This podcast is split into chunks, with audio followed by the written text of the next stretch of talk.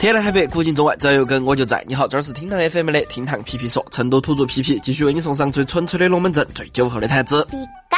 听说呢，时尚界一直有一种说法，想要了解一个人的品味，先从孩子看起。信了这句话的年轻人开始疯狂用 A J 以热打扮自己，脚上的货那是越烧越好，越贵越牛。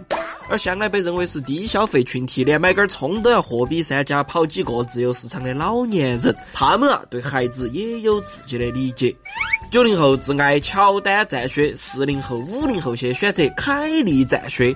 这个凯利战靴是个啥子怪东西呢？专业老人鞋，足力健视野。为啥年轻人对这款老人鞋嗤之以鼻？为啥中老年又对他爱不释手呢？今天皮老师就来给你好生分析一波。话不多说，我们马上开始哇！对于九零后来说啊，第一次看到老人鞋这种东西，可能是在某个地方台的广告后头；而对于更年轻的零零后而言，这款驰名华夏的老人鞋只存在于 B 站的各种鬼畜视频里面。简单去了解了一下的皮皮，只能表示。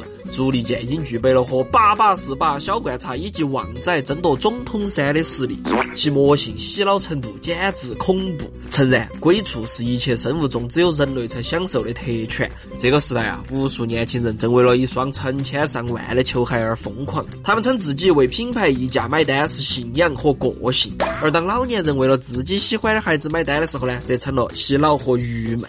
而那些在社交网络高头试图为足力健美颜的孝子，都毫无意外的被扣上了反攻倒算的帽子，这让嘲笑足力健成为了潮流文化前进的支流。也许啊，你曾在电视高头和足力健短暂的相遇，然后被他科技满满的诚意挤压得说不出话。A 娃小颗粒发泡轻海底，高弹纤维科技，中空设计，蜂巢结构，二十五度前翘斜头，立体循环透气系统，吸附式点状吸盘，十字纹防滑科技。哦，所有伟大的事迹都有个荒谬的开头。足力健在年轻人心中亦是如此。知乎提问：你见过哪些很智障的广告？下面足力健从不缺席。足力健把三百五十块钱的鞋子吹得比 Air Max 还高级。所谓的小颗粒发泡，不过就是普通的橡胶发泡而已。广告后头说他到底咋个咋个先进，结果配图后头放了个初中生物植物细胞模式图。嗯，只可惜啊，年轻人道出了一些真实，但这个世界运行所依靠的从来都不是真实，而是真理。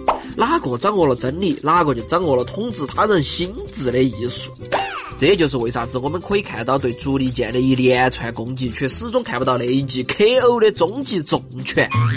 因为啊，年轻人说好坏根本不重要的，只不过是小屁孩不懂事而已。更因为在老一辈的心中，最美不过足力健，温馨又从容。你永远不晓得这个足力健到底有好火。它的爆款鞋子啊，两年的销售额超过了四百万双。去年子的双十一，光预售就突破了五十七万。这是一双从群众中来又到群众中去的老爹鞋，而代言人张凯丽，无疑就是那个将潮流引入民间的带货女王。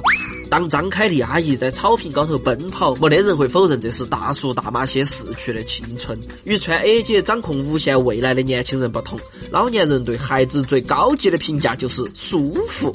而这个足力健，它填补的不仅仅是市场的空白，更是心灵的缝隙。对老年人而言，走路不磨脚，下雨不打滑，冬天不冷，夏天透气，是一次天启式的关怀。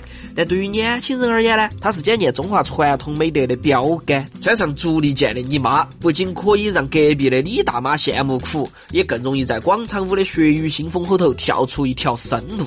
相反，如果同龄人都穿足力健，而他脚底下是你给他买的勾勾的时候，那份格格不入就像阿迪往后头混入了阿迪，不合群之感油然而生。听到这儿啊，你可能会张大嘴巴，交叉懵的问一句：What？凭啥子呢？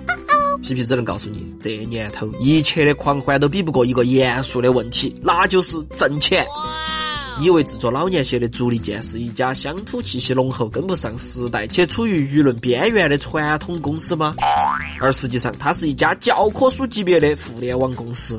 他们反复打磨老年人的痛点、痒点，就像那个除了棺材本不做啥子都做的手机品牌，人家的口号是让所有年轻人都买得起的高性价比手机。而足力健的 slogan 则是：我希望全天下的老年人都有一双足力健。这个足力健在你爸妈心中除了产品优势，服务更是堪称孩子界的海底捞。老年人去店子后头是孩子，工作人员都是半跪式的服务，亲自给老年人托孩子换孩子。你要想一下，很多子女未必都这样，这种操作也让那些老年顾客大为触动。然后你再仔细想一下，足力健出现的地方：地方电视台的下午，必播的中老年人爱看的重播剧。